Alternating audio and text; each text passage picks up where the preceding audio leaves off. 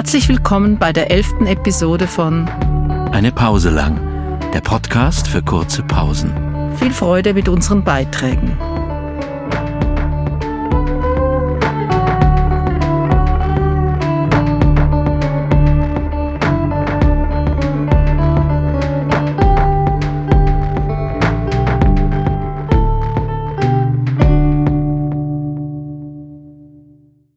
Andreas Gryphius Betrachtung der Zeit Mein sind die Jahre nicht, die mir die Zeit genommen. Mein sind die Jahre nicht, die etwa möchten kommen. Der Augenblick ist mein, und nehm ich den in Acht, so ist der mein, der Jahr und Ewigkeit gemacht. Tim Krohn. Was wir sehen, wenn wir nicht mehr sehen. Gestern wollte ich im Garten schreiben. Als ich schimpfend in den Taschen meiner Jacke und im Gras nach meiner Lesebrille suchte, schwang Binja sich auf die Gartenmauer und fragte, Wieso schimpfst du so? Ich finde meine Lesebrille nicht, antwortete ich. Was willst du denn lesen?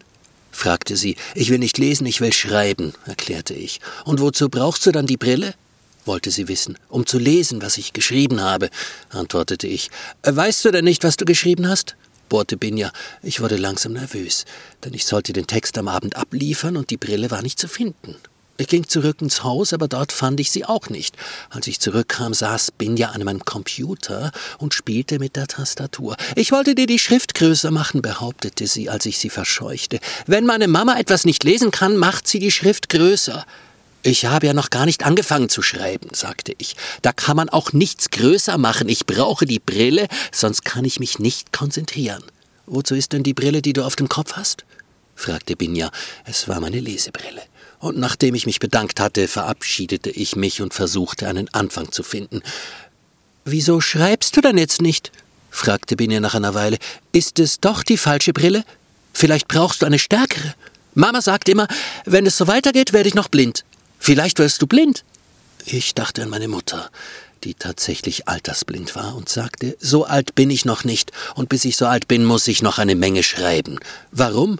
fragte Binja. Um Geld zu verdienen, sagte ich. Außerdem macht es mir Freude, auch wenn es nicht immer so aussieht. Wenn du blind bist, brauchst du kein Geld mehr? forschte Binja weiter. Dann bekomme ich Geld fürs Blindsein, erklärte ich ihr. Und dann schreibst du nicht mehr? bohrte sie. Ich weiß es nicht sagte ich ehrlich. Im Alter geht der Blick nach innen, deshalb ist es auch ganz in Ordnung, wenn man nichts mehr sieht. Ich weiß nicht, ob man dann noch etwas zu erzählen hat. Wieso? Dann kann man doch erzählen, was man innen sieht. Ich glaube ja, innen ist nichts, sagte ich. Das Innere des Menschen ist weit und leer, auf schöne Weise leer. Dunkel? Nein, hell, behauptete ich. Darüber dachte Binja nach, während ich endlich die ersten Zeilen meines Textes schrieb. Sie wartete, bis ich absetzte, ehe sie feststellte, dann ist innen aber schöner als außen. Außen ist immer alles so voll und dunkel auch oft. Ja, sagte ich nur, denn in Gedanken formulierte ich bereits den nächsten Satz. Aber wozu haben wir dann Augen? fragte Binja fast gereizt. Ich hatte keine Zeit zu antworten, denn nun überschlugen sich meine Gedanken und sah erst auf, als Binja rief Ach so, jetzt weiß ich. Das Beste kommt zuletzt. Wie beim Nachtisch.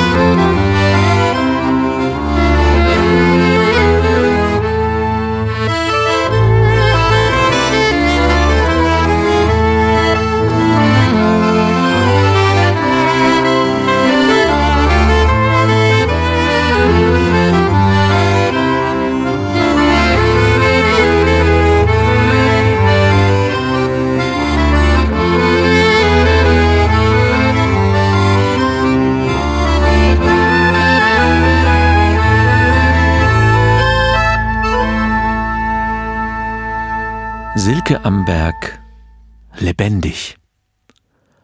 Hans Urli geht trotzdem noch raus. So alt ist er ja wohl noch nicht. Und überhaupt. Er lässt sich doch nicht einsperren. Das bisschen Corona. Delia hat gut reden. Seine Tochter sagt immer nur, Bleib zu Hause, Papa. Ich bring dir dann das Essen vorbei und stell es vor die Tür. Ist ja lieb von Delia. Aber sie hat einfach echt keine Ahnung. Hat er dafür sein ganzes Leben geschuftet? Damit er direkt nach der Rente ins Corona-Gefängnis muss? Seit mindestens fünf Jahren freut er sich schon auf all das, was er endlich machen will, wenn er in Rente ist. Endlich nicht mehr Pakete packen von früh bis spät. Jahrelang hat er sich ausgemalt, wie nun, mit 65, das Leben endlich anfangen würde, hat von der Freiheit geträumt, die er dann endlich hätte. Freiheit. Ausschlafen. Stundenlang mit dem Hund rausgehen. Abends in die Kneipe mit Reto und Peter, ein gutes Bier oder zwei oder drei und Jassen. Und sein Enkel Timo wohnt gar nicht weit weg. Endlich hätte er mehr Zeit für ihn. Und jetzt? Freiheit? Jetzt soll er nicht mal mehr einkaufen gehen dürfen. Natürlich macht er das nicht mit. Gestern kamen auch noch die Nachbarskinder vorbei. Sie wollten sich um den Hund kümmern und mit ihm spazieren gehen. Wissen die eigentlich, woraus sein Leben jetzt noch besteht? Was hat er denn noch zu tun, wenn er nicht einkaufen und nicht mit seinem Willi rausgehen darf? Dass die Kneipe zu ist und Reto und Peter kein Corona bei ihm in der Küche trinken wollen, das hat er mittlerweile geschluckt. Aber seinen Hund und das Einkaufen lässt er sich nun wirklich nicht nehmen. Seit fünf Wochen ist er nun in Rente. Seit zwei Wochen in Corona-Quarantäne. Seinen Enkel Timo darf er jetzt gar nicht mehr sehen. Delia ist da rigoros. Papa, du gehörst zur Risikogruppe, das geht gar nicht. Hans Urli streicht über sein Taschenmesser das er immer an einer Kette an seiner Hose trägt. Er will Timo endlich zeigen, was man alles Tolles mit dem Taschenmesser machen kann. Das hat er ihm an seinem ersten Rententag versprochen. Stattdessen kam dann die Quarantäne. Mittlerweile sehnt er sich schon wieder danach, mit seinen Kollegen Pakete zu packen. Wer will schon bei dem Wetter wochenlang in einer Zweizimmerwohnung ohne Balkon sitzen und die Wand anstarren? Hans-Urli bückt sich und füllt den Hundenapf auf. Sitz und bleib. Na, er hat ihn gut erzogen, seinen Willi. Wie er da sitzt und auf ihn wartet. Braver Hund, er tätschelt ihn. Und friss. Willi schlingt schmatzend das Fleisch herunter. Was Gutes zu essen sollte er sich selbst vielleicht auch mal wieder machen. Die Kantine mit den Kollegen war gar nicht so schlecht, wenn er jetzt so drüber nachdenkt. Seit Elisabeths Tod kocht er zwar etwas öfter, aber normalerweise nur am Wochenende Bratkartoffeln mit Eiern und Speck oder ähnliches. Und Delia? Seine Tochter stellt ihm zwar regelmäßig die Einkäufe vor die Tür, und häufig bereitet sie ihm auch ein Essen zu. Aber was Anständiges ist das nicht. Auf Quinoa-Salat mit Sonnenblumenkernen und getrockneten Tomaten kann er nun wirklich verzichten. Das brachte sie ihm letztens. Er konnte nur die Hälfte essen. Den Rest warf er in den Müll. Er sollte sie bald mal anrufen und ihr sagen, dass er kein Essen mehr von ihr will. Morgen. Er weiß nicht recht, wie er es ihr sagen soll. Hans-Urli tätschelt Willi, der ihn erwartungsfroh anschaut. Willi braucht den Auslauf. So wie er auch. Der große Spaziergang durch den Kannenfeldpark, dann über die mittlere Straße und durch die Gässchen der Stadt tut ihm gut. Es ist nur ein bisschen deprimierend, dass alle Geschäfte und Cafés zu sind. Vor allem der sonnige Rückweg am Rheinufer entlang gefällt ihm.